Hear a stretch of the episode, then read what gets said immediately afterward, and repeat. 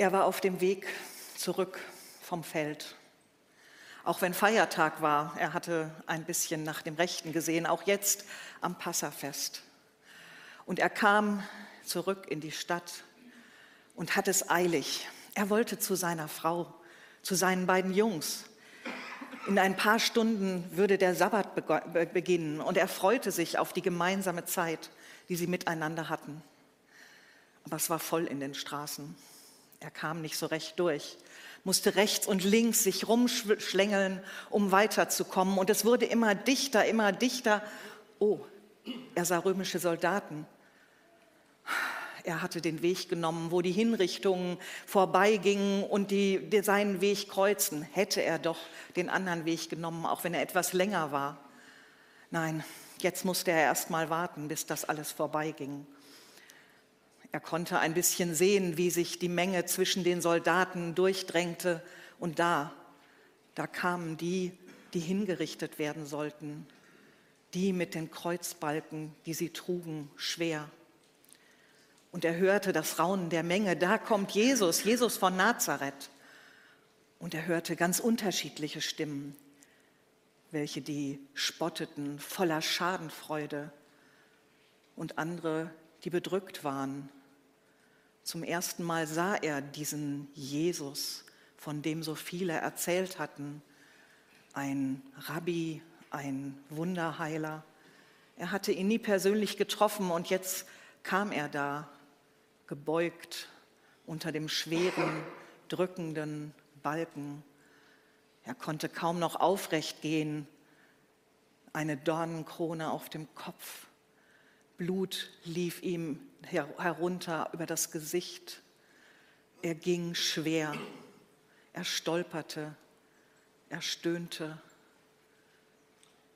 Merkwürdig, dieser Mann, was war das für einer, von dem sie erzählten, das sei der Messias? Hey du! Er schreckte auf. Was war das? Er wollte sich verstecken. Aber da spürte er schon die Hand auf seiner Schulter. Hey du, du trag das Kreuz für ihn, er schafft das nicht mehr. Ein römischer Soldat, kein Ausweichen, ein zweiter an der anderen Seite und er wurde geschoben mitten hinein in das Geschehen. Was sollte das? Er wollte nicht hier sein, er wollte nach Hause zu seiner Frau, zu seinen Kindern. Warum hatten sie ihn schon wieder erwischt? Warum war er zur falschen Zeit am falschen Ort? Und da lag auf einmal auch schon der Kreuzbalken schwer auf ihm. Er schaute zu dem Mann, der neben ihm war. Er sah ein müdes, dankbares Lächeln und dann ging der Zug langsam weiter, Schritt für Schritt. Mittendrin in diesem Geschehen, alle guckten auf ihn. Wie merkwürdig. Er wollte hier nicht sein. Und wenn ihn dann sogar jemand mit diesem Jesus in Verbindung bringen würde, den er doch gar nicht kannte, was sollte das? Schritt für Schritt ging er weiter, den Balken auf den Schultern, an dem schon Blut und Schweiß klebten. Neben ihm dieser Mann, über den er nie so richtig nachgedacht hatte. Irgendwie war er ihm aus dem Weg gegangen. Er hatte sich drum gedrückt, sich wirklich mit diesem Jesus auseinanderzusetzen. Und jetzt lief er neben ihm her. Jetzt konnte er nicht mehr weg. Was hatten sie alles von ihm erzählt? Blinde sehen, lahme gehen. Und dann hatte er die Tora ausgelegt, so ganz anders, so provozierend. Ja, er hatte dann davon gehört, aber so richtig nachgedacht hatte er nie weiter. Merkwürdig, da ging dieser Mann neben ihm her, so geschunden, so kaputt und trotzdem ging irgendwie doch eine Kraft von ihm aus. Was war das? War das der Messias? Aber dann wäre es doch ein gescheiterter Messias, wenn er jetzt hingerichtet wird. Oder steckte hinter dem allen irgendwie doch ein tieferer Sinn? Sie kamen näher zur Hinrichtungsstätte. Es war nicht mehr weit. Bald hatte er es geschafft und er merkte auf einmal, es waren so zwei Seelen in seiner Brust. Auf, einer, auf der einen Seite dachte er, gleich habe ich es geschafft, gleich kann ich weg, gleich kann ich nach Hause. Und auf der anderen Seite merkte er, dieser Weg an der Seite dieses Mannes, dieser Blick, das hatte etwas in ihm in Bewegung gebracht. Er wusste noch nicht richtig was, aber er wollte doch wissen, wie es weitergeht. Jetzt waren sie angekommen. Die Soldaten übernahmen das Kreuz. Verschwinde, sagten sie zu ihm. Und er ging, aber blieb dann doch stehen. Und er schaute, wie sie ihn ans Kreuz schlugen. Er hörte die Hammerschläge.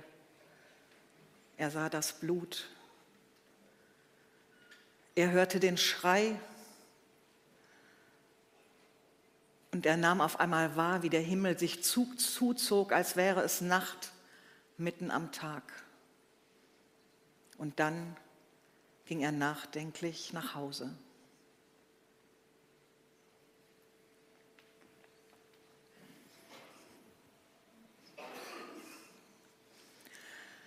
So hätte es gewesen sein können. So oder so ähnlich oder vielleicht doch anders. Denn die Bibel erzählt nur ganz knapp von diesem Mann. Ein einziger Vers. Nachdem die Soldaten Jesus so verspottet hatten, zogen sie ihm den purpurroten Mantel aus und seine eigenen Kleider wieder an. Dann führten sie Jesus aus der Stadt, um ihn zu kreuzigen. Da kam ein Mann vorbei. Es war Simon von Kyrene, der Vater von Alexander und Rufus. Er kam gerade vom Feld zurück, den zwangen sie für Jesus das Kreuz zu tragen. So brachten sie ihn zu der Stelle, die Golgotha heißt. Das bedeutet übersetzt Schädelplatz. Kreuzweise. Menschen am Kreuz, unter dem Kreuz wollen wir in dieser Predigtreihe begegnen. Und gleich diese erste Person bringt uns so nah ans Kreuz ran wie kaum ein anderer.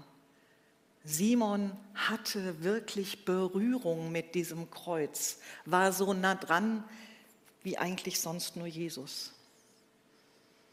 Vorher ist er nirgends erwähnt. Er scheint zufällig vorbeizukommen. Er hat nicht den Plan, dieser Hinrichtung beizuwohnen.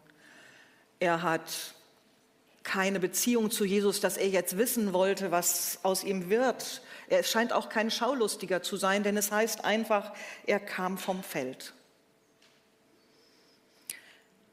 Wo er herkam, das wird erzählt aus Kyrene. Kyrene, eine Gegend, eine Stadt und eine Landschaft in Nordafrika, im heutigen Libyen.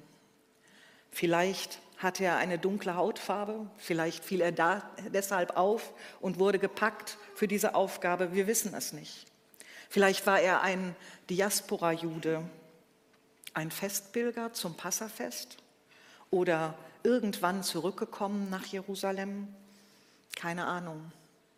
Er könnte einfach so eine Randfigur sein, die auftaucht und verschwindet und keine weitere Bedeutung hat. Aber dann gibt es so ein paar Spuren und Ahnungen, die zeigen, da ist noch da mehr hinter. Denn was soll das, dass da steht? Es war Simon von Kyrene, der Vater von Alexander und Rufus. Also, wenn das irgendwo nur irgendwer gewesen wäre, der wieder in der Geschichte verschwunden war, warum muss man wissen, wie seine Söhne heißen? Wir können davon ausgehen, die kannte man. Die Leute, die damals das Markus-Evangelium als erste lasen, die hörten das und sagten, ach, Alexander, ach, Rufus, ah ja, und der Simon, ja klar, ach, die waren damals dabei. Irgendwie war mehr daraus geworden. Es sind keine jüdischen Namen, die Namen seiner Söhne, übrigens auch bemerkenswert. Also es muss ein weltoffener Mann gewesen sein, dieser Simon, dessen eigener Name ein jüdischer Name war. Und dann gibt es da noch eine Spur in den Römer, am Ende des Römerbriefes, in der langen Liste der Grüße, auf einmal ein Rufus. Könnte der das sein? Vielleicht. Wir wissen es nicht. Oder da in der Apostelgeschichte, als sich die Ältesten, die Lehrer, die Propheten der Gemeinde treffen und Paulus und Barnabas berufen werden, da sitzt in der Runde ein Simeon Niger, ein schwarzer Simeon oder Simon. Hm. Eine Spur? Zu vage, um darauf irgendwelche Beweise aufzubauen. Aber eins scheint sicher zu sein. Diese Begegnung am Kreuz, unter dem Kreuz im wahrsten Sinne des Wortes, das ist keine Eintagsfliege geblieben. Das war nicht nur so ein Moment, der war und wieder vorbeiging und dann war das Leben, wie es vorher war. Simon von Kyrene würde als Fremder in dieses Geschehen verwickelt, als Zaungast, der eigentlich gar kein Gast sein wollte. Und irgendetwas ist passiert in dieser Begegnung mit Jesus. Er hat seinen Weg gekreuzt, er hat das Kreuz getragen und er ist auf eine ganz neue Lebensspur gekommen. Ob sofort, ob schon an diesem Tag für ihn auf einmal alles klar war oder ob es später durchsickerte, ob einige Wochen später, als das Pfingstfest in Jerusalem gefeiert war, wurde, ob vielleicht er einer von den 3000 war, die da getauft wurden? Keine Ahnung. Irgendwas ist durch diese Begegnung in ihm in Gang gekommen und sein Leben hat sich von Grund auf verändert. Simon von Kyrene, Simon der Kreuzträger, überrascht von Gott.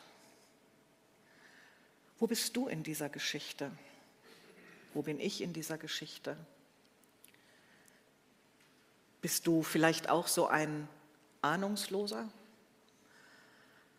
Einer, der eigentlich nie so richtig mit Jesus zu tun hatte. Einer, der das eher von sich weggehalten hat. Und dann ist auf einmal so ein Moment da, wo du merkst, jetzt komme ich an Jesus nicht vorbei. Jetzt bin ich ihm ausgesetzt, gehe vielleicht diesem, diesem Moment sogar neben ihm her. Deine Ahnungslosigkeit hindert Jesus nicht, dir zu begegnen. Du musst nicht erst eine Aufnahmeprüfung bestehen oder irgendwelche Fakten auswendig gelernt haben oder irgendetwas vorweisen. Egal wie ahnungslos du bist, in dem Moment wo du Jesus begegnest, kann etwas geschehen, was dein Leben von Grund auf auf den Kopf stellt. Jetzt und hier und sofort. Oder bist du eine, die gerne Pläne macht? Ich weiß schon, was ich vorhabe heute. Erstens, zweitens, drittens, viertens, fünftens. Die To-Do-Liste ist lang und heute Abend zur Belohnung. Ich weiß schon. Und dann passiert auf einmal etwas, was deine Pläne völlig durcheinander schmeißt. Wo du eben noch gedacht hast, du hast alles im Griff und auf einmal hast du gar nichts mehr im Griff. Gar nichts mehr. Bist der Situation ausgeliefert, ausgesetzt. Und dann? Und dann könnte es sein, dass du gerade dann Jesus begegnest. Gerade dann, wenn deine Pläne durchkreuzt sind. Deine Pläne hindern Jesus nicht dran, dir zu begegnen, wenn du dich einlässt auf den Moment, so wie er gerade ist. Nun kann man ja nicht behaupten, dass Simon sich freiwillig eingelassen hätte. Ganz und gar nicht. Da waren die römischen Soldaten im Spiel und ich bin überzeugt, das war eine Menge Druck, dem man sich nicht entziehen konnte. Zwangsarbeit für Jesus sozusagen. Vielleicht bist du auch so jemand, der das Gefühl hat, ich racker mich für Jesus ab. Ich tue so viel für ihn.